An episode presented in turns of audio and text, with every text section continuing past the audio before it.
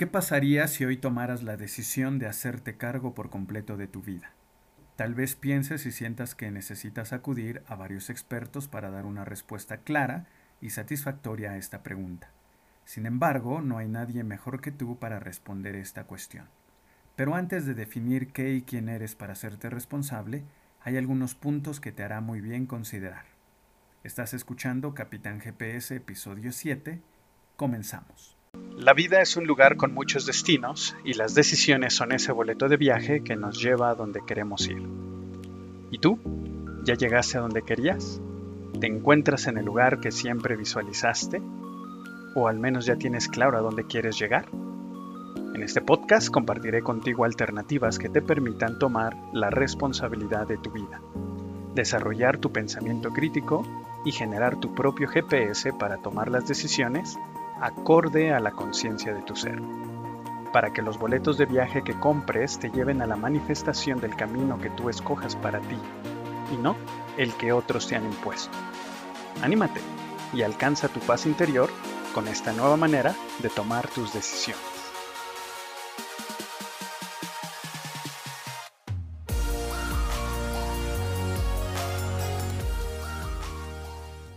Hola, ¿qué tal? Yo soy Josh Núñez, estratega en toma de decisiones, y te doy la bienvenida a Capitán GPS, un podcast para todos aquellos que desean ser capitanes de su propio barco. Carlos Carrera menciona que tú no eres lo que crees que eres, sino lo que decides creer que eres, porque lo que eres es el regalo que Dios te ha dado, y en lo que tú decides convertirte es tu regalo para ti, para el mundo y para Dios. Henry Ford lo planteó de la siguiente manera.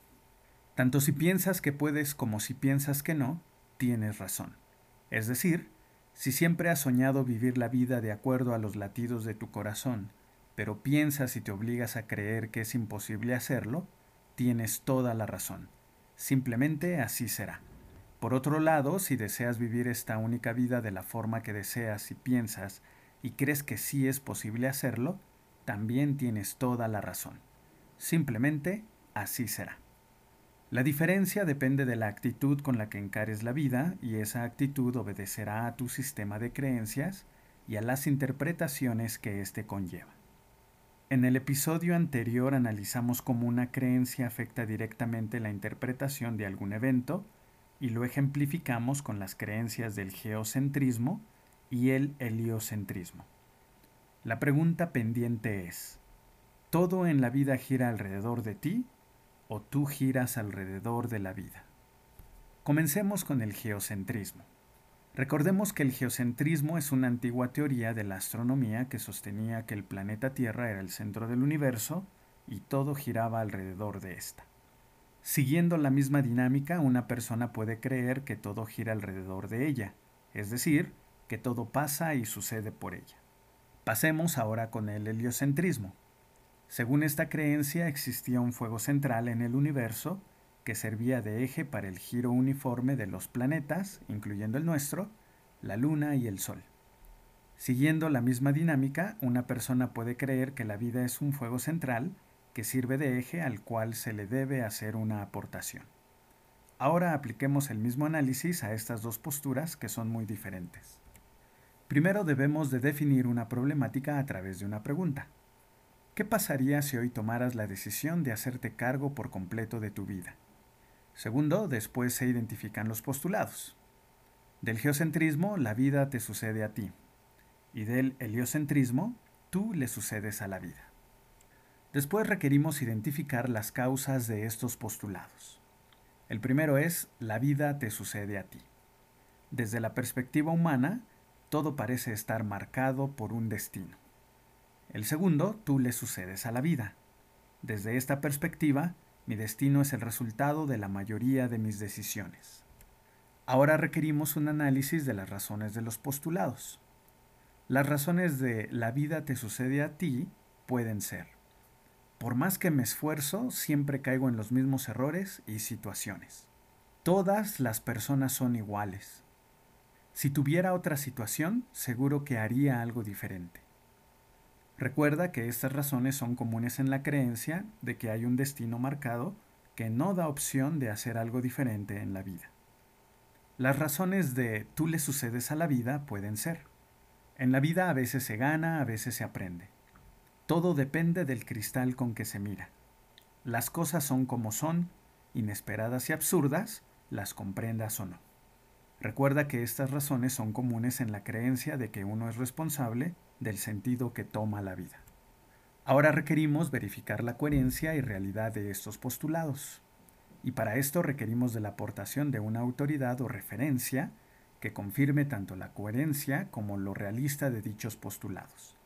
Para esto echaremos mano de la dualidad que existe en la naturaleza, incluido el ser humano. Me refiero a dualidades como día-noche, frío-calor, negativo-positivo, victimismo-responsabilidad. Para este ejercicio tomaremos este último, victimismo-responsabilidad. Empecemos con el postulado La vida te sucede a ti.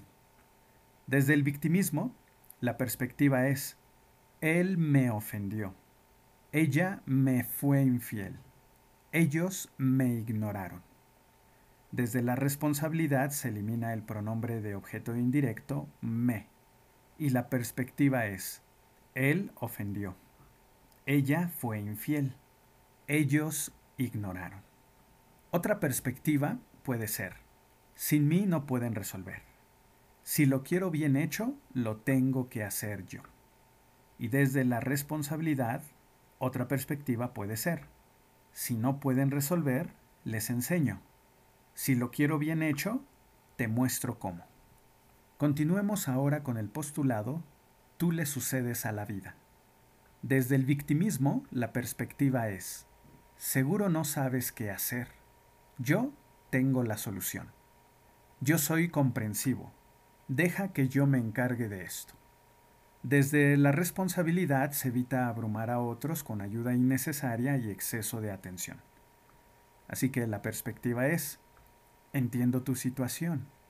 Entonces, ¿qué piensas hacer? Y después sigue la validación. Para validar alguna de estas interpretaciones junto con la creencia correspondiente, es necesario ver la conveniencia y la ganancia que se obtienen con cada una.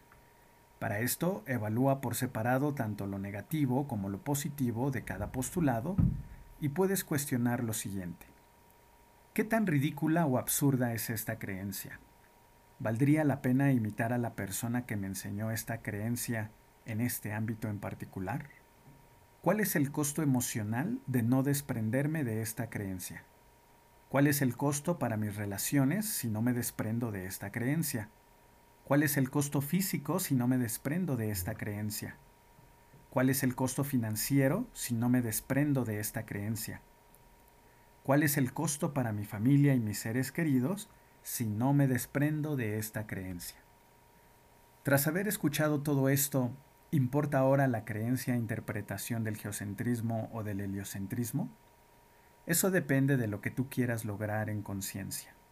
Sin embargo, en ambas creencias puedes actuar, como hemos visto, desde el victimismo o desde la responsabilidad. ¿Por cuál te has decidido? En el caso del geocentrismo, si tú eres el sol y todo gira en derredor de ti, puedes ser responsable al considerar si las órbitas cercanas y lejanas a ti son las correctas. Tal vez una situación o persona que por ahora está cercana a ti no te esté aportando mucho. Quizá requieras moverla a las órbitas lejanas y mover a las cercanas a una situación o persona que se encuentra lejos de ti y que podrá aportar a tu vida y destino.